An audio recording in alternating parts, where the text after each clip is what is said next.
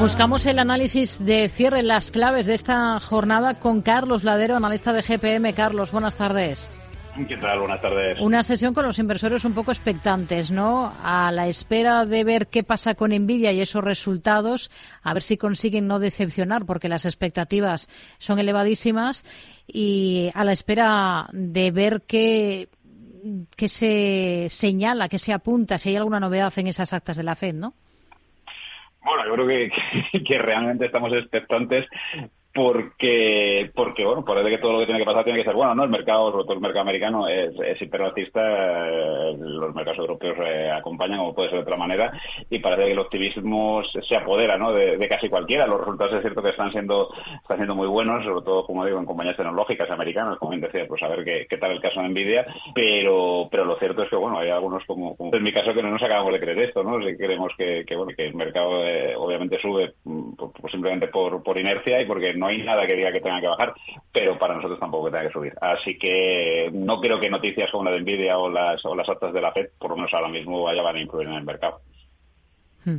Tenemos máximos en Inditex por encima de los 40,5 euros. Los argumentos a favor de que continúe esta tendencia son sólidos, son firmes. ¿Le ve potencial a Inditex?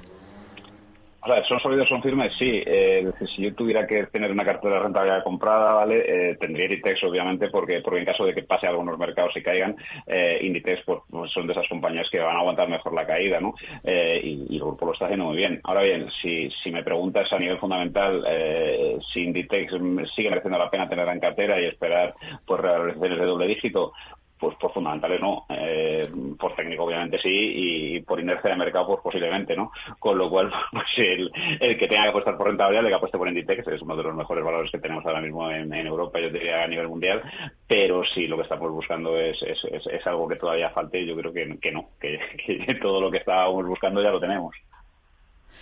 Melia, viene de dispararse en la última sesión por un acuerdo con el Banco Santander. ¿Qué le gusta y qué no de la hotelera. ¿Sería, sería un valor que tendría ahora mismo en cartera?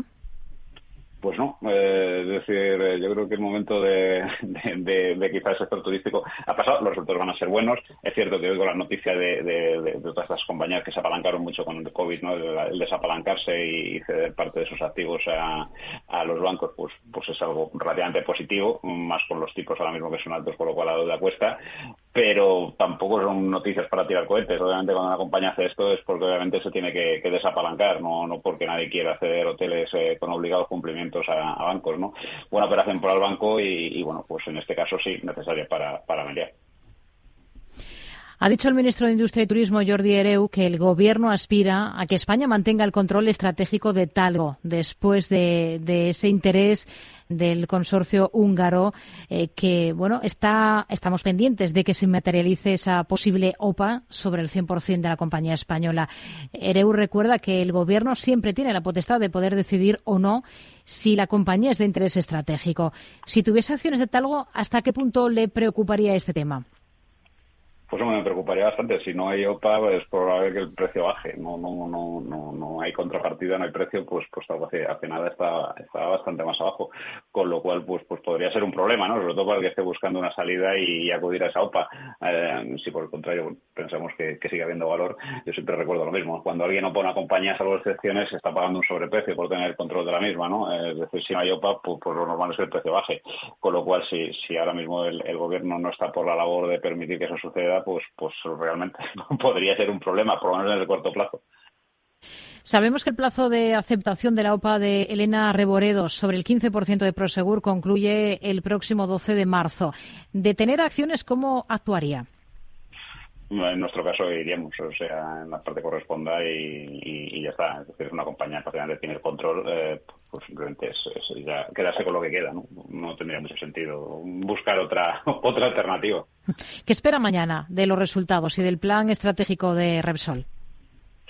bueno, pues esperamos más que de los resultados que no creemos que, sorprendan y serán muy buenos, ¿vale? Porque obviamente eh, el precio de los carburantes y precio de intermediación tanto de gas como de petróleo todavía lleva viento de cola. Eh, esperamos más de, lo que es el plan a futuro, ¿no? Yo creo que, estas compañías cada vez se van, se van diversificando más, ¿no? Están buscando más inversión en, energías verdes, ¿no? Y, bueno, en el caso de Resol, la verdad es que obviamente con este tirón, pues como los laboratorios han cumplido antes de tiempo el plan que tenían previsto, ¿no? Y, lo que hay que ver es cuál es ese nuevo plan, porque porque realmente el trabajo lo han hecho muy bien y obviamente han tenido ayuda, pero bueno, en esta vida todo todo vale, ¿no?